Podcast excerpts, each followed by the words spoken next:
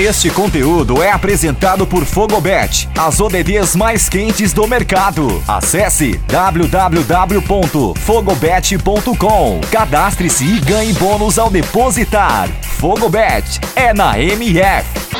Fala fanáticos por futebol, aqui Bruno Lobão, comentarista do Melhor do Futebol. E hoje para fazer uma análise sobre essa janela de transferências maluca, né? A maior janela de transferências da história do futebol, considerado por muitos né, muitas negociações, os gigantes aí ativos no mercado. Né, tivemos muita coisa aí para poder analisar. A janela que fechou nessa terça-feira, é, às 19 horas no horário de Brasília, que foi quando deu meia-noite na Europa. É, começando, não tem como ser diferente. Messi no Paris Saint-Germain e Cristiano Ronaldo no Manchester United. Né? O Paris Saint-Germain conseguiu o Messi de graça Inclusive, para mim, o melhor time dessa, dessa janela, o time que melhor se reforçou nessa janela, foi o Paris Saint-Germain. Né? Contratou o Hakimi por 70 milhões de euros, foi a contratação mais alta. Oficializou também a contratação do Danilo Pereira por 17 milhões de euros, né, junto ao Porto. Conseguiu o Nuno Mendes, pagou uma taxa de 7 milhões de euros pelo empréstimo. E ao final da, da janela, né, ao final da temporada, perdão, é, tem a obrigação de compra de 40 milhões de euros. E aí conseguiu Messi, Sérgio Ramos, Winaldo e Donnarumma de graça, né, jogadores livres no mercado. O Messi, inclusive, estreou no final de semana passado contra o Reims, né, jogou aí há pouco mais de 25 minutos, né, e o Sérgio Ramos ainda não, o Winaldo já está jogando regularmente, e o Donnarumma é, no banco de reservas para o Navas, né, o Hakimi também já tem condições. Para mim, o melhor time dessa janela foi o Paris Saint-Germain, mas o Manchester United, que contratou o Cristiano Ronaldo, também não fica atrás. É uma janela muito boa do Manchester, é, conseguiu a contratação, a grande contratação, né, foi do Cristiano Ronaldo por apenas 15 milhões de euros, com bônus aí que podem chegar a 8 milhões, então a Juventus pode receber no máximo 23 milhões pelo Cristiano Ronaldo. Contratou o Sancho, né, uma negociação aí que já vinha sendo especulado algumas janelas e finalmente acabou saindo. O Sancho no Manchester United, aí cerca de 85, 90 milhões de euros, desembolsou uma grana boa, os Red Devils. E o Varane também, por 40 milhões de euros, era uma necessidade que o time tinha reforçar a zaga. O Varane estava embaixo no Real Madrid né, e conseguiu fechar muito bem a contratação do zagueiro francês.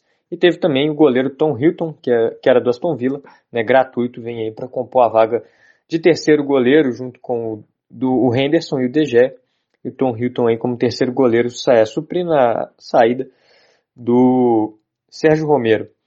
É, outro time também que me agradou bastante nessa janela foi o Chelsea. Né? O Chelsea não precisava de muitas contratações, já era o time campeão da Champions, né? e ainda contratou a superestrela Romelu Lukaku, 115 milhões de euros junto à Inter de Milão. Uma contratação pontual, o time acabou né, pecando um pouco na última temporada pela falta do centroavante matador, o Werner, que era para ser esse jogador, acabou não sendo, né? O Werner que até no final da temporada passou a jogar um pouco mais recuado, mais aberto. Então chegou o Lukaku para suprir essa, essa necessidade de um 9, de um matador mesmo. E uma contratação que, na minha visão, o Chelsea acertou em cheio. Ainda teve a contratação do Saul, o Chelsea pagou para o Atlético de Madrid 5 milhões de euros pelo empréstimo, com opção de compra de 40 milhões de euros né, ao final da temporada. Uma, mais uma boa contratação, vem para reforçar o setor de meio campo do time, para disputar ali com o Mason Mount, né, o Havertz também. Então acho que e ele também pode jogar na linha dos volantes, ao lado do Kanté ali, talvez no lugar do Jorginho, mas o Jorginho jogando muita bola, né? Então é um cara muito bom para o grupo, né? Acho que foi uma contratação muito boa para o Chelsea, independente se vai ser titular ou não. Acho que acertou em cheio. Ele que está um pouco em baixa, né? não fez grandes temporadas recentemente, mas é um jogador que tem qualidade inegável. É, e ainda fechou também com Marcos Bettinelli, terceiro goleiro, nos mesmos moldes aí do Manchester United. É, ainda na, na Inglaterra, Manchester City e Liverpool, para mim, foram dois times que me decepcionaram um pouco, não pelas contratações, mas sim pela ausência delas, né, pela expectativa que foi criada em torno. O Manchester City acabou pagando muito caro no Grealish, 118 milhões de euros, um jogador que, ao meu ver, não era tão necessário, porque o De Bruyne e o Foden né, já fazem ali uma posição parecida, mas um grande reforço para o Guardiola. É, teve também a contratação do Kaique por 10 milhões de euros. O City negociou com o Fluminense e adiantou a contratação dele para essa janela. E o Scott Carson também de graça como um terceiro goleiro. É uma janela do City que acaba sendo um pouco um sentimento de frustração para o torcedor, porque viu o Messi livre no mercado, não, né, não, não pôde contratar porque tinha acabado de fechar com o Grealish, não conseguiu a contratação do Kane por 150 milhões de euros, o Tottenham não negociou, e por fim aí teve toda essa história com o Cristiano Ronaldo, né, o Cristiano chegou a ser oferecido pelo Jorge Mendes, mas o City vetou, o City não quis pagar nenhuma taxa e acabou perdendo para o maior rival. E sobre o Liverpool, o Liverpool só fez uma contratação do Konaté, zagueiro, bom zagueiro promissor, foi uma das carências do time na última temporada, porque perdeu o Van Dijk, perdeu o Matip, perdeu o Gomes. No meio da temporada, perdeu até o final dela. Então acabou jogando com o Net Phillips, o Rhys Williams ali também, Fabinho improvisado. Acabou que o Liverpool teve muitas dificuldades na zaga, teve que contratar o Cabo aqui o Ben Davis às pressas. Mas agora com todos de volta, o Van Dijk, o Gomes e o Matip, ainda a renovação de contrato com o Net Phillips e o Konaté, o Liverpool fica aí com esses cinco zagueiros para a temporada. E anunciou também mais uma pancada de renovações com o goleiro Alisson, com o Henderson, com o Fabinho, Salah, então é, foi uma janela de mais de renovação de contrato, o Liverpool que é, acabou sendo mais atingido pela pandemia, teve prejuízo é, no último ano, em construir um CT recentemente, né, com mais de 50 milhões de libras, reformou o Enfield por mais de 60 milhões de libras, então o Liverpool é, usou essa janela mais para pagar contas, né? não, não fez grandes investimentos, só o Konaté por 40 milhões de euros. É, e aí um fato curioso é que o time que mais gastou nessa janela foi o Arsenal, o Arsenal que gastou aí quase 180 milhões de euros em seis reforços e atualmente é o lanterna da Premier League. Fechou com Ben White por 58 milhões de euros para a zaga e o Tomiyasu, o zagueiro do Bolonha, por 18 milhões de euros também para a zaga. Né, e contratou o Odegaard em definitivo, o Ramsdale para ser o goleiro reserva ali, é, brigar por posição com o Leno. O Lokonga, um bom meio-campista do Anderlecht, pagou 17 milhões de euros nele. E o Nuno Tavares aí por 8 milhões né, de, de euros. Uma janela do Arsenal investindo bastante mas não me agradou. Né? Acho que o Arsenal poderia ter investido esse dinheiro em contratações melhores. O trabalho do Arteta lá é bastante contestável também. Então, é, o Arsenal para mim foi aí a grande decepção. Não que eu esperasse grandes contratações do Arsenal, mas pelo dinheiro investido, pelos jogadores que chegaram, acho que deixou a desejar. É, no mercado espanhol, o Real Madrid também foi cirúrgico nessa janela, não fez muitas movimentações, manteve a base né, do time da última temporada, trocou de treinador, contratou o Camavinga por 31 milhões de euros e o Alaba para suprir aí a, a saída do Sérgio Ramos é, conseguiu de graça, né, veio do Bayern de Munique, uma boa contratação do Real Madrid. O Atlético de Madrid também conseguiu ir muito bem, né, para mim até o melhor dos espanhóis nessa janela, Fechou com o Depô por 35 milhões de euros, um baita meio-campista, fez uma excelente Copa América com a seleção argentina. Pagou 30 milhões de euros também no Matheus Cunha, né, ótimo centroavante, estava no Hertha Berlim, campeão olímpico com o Brasil. E aí a principal contratação de última hora, né, a cereja do bolo, é, foi o Griezmann indo para lá de volta ao Atlético de Madrid por empréstimo gratuito com a obrigação de compra de só 40 milhões de euros. O Atlético de Madrid vendeu ele por 120 para o Barcelona. Então vem, vem volta o Griezmann para o Atlético por três vezes menos o preço que o Atlético vendeu. E ainda teve o Marcos Paulo, né, contratado do Fluminense, e o Leconte, goleiro, é, foi por empréstimo do futebol francês. Né, mais uma boa janela. O Barcelona, né, que sofreu com muitas é, sofre né, com uma crise financeira grave, perdeu o Messi, agora teve que se desfazer do Griezmann. O Barça só foi, só foi de graça, né? Conseguiu o Depay, conseguiu o Agüero, o Eric Garcia e o Luke De Jong, todos aí livres no mercado, e o Yusuf Demir também, contratado por empréstimo. É um jovem jogador promissor aí, e é, até participou da pré-temporada, fez alguns jogos como titular o Barça partindo para a reconstrução. E fez vendas, né? Vendeu o Emerson, o Griezmann aí nesse, nesse final, perdeu o Messi, então é, o Barcelona acabou aí, está entrando no processo de reformulação, né? O time vai ter que cortar gastos porque realmente a gestão do Bartomeu deixou um buraco enorme. É no futebol alemão, a janela do Bayern de Munique também não era um time que precisava de muita coisa, mas conseguiu dar aquele famoso assalto né, no RB Leipzig, levou o Nagelsmann treinador, levou o Pamecano por 42 milhões de euros, baita reforço, grande zagueiro, né, para suprir as saídas do Alaba e do Boateng. É, conseguiu também o Savitzer, ótimo meio-campista, por apenas 15 milhões de euros, um preço bem barato, bem justo aí é, para o Bayern de Munique.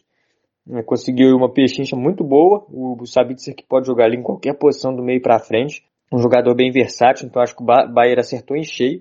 Conseguiu ainda o Omar Richards, lateral, veio de graça, né, é, se não me engano, do Reading da Inglaterra.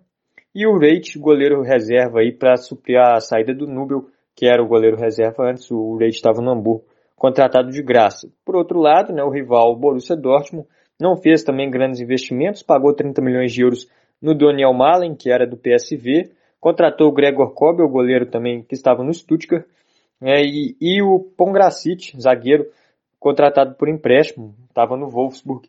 Aí foi essa a transferência do Borussia Dortmund.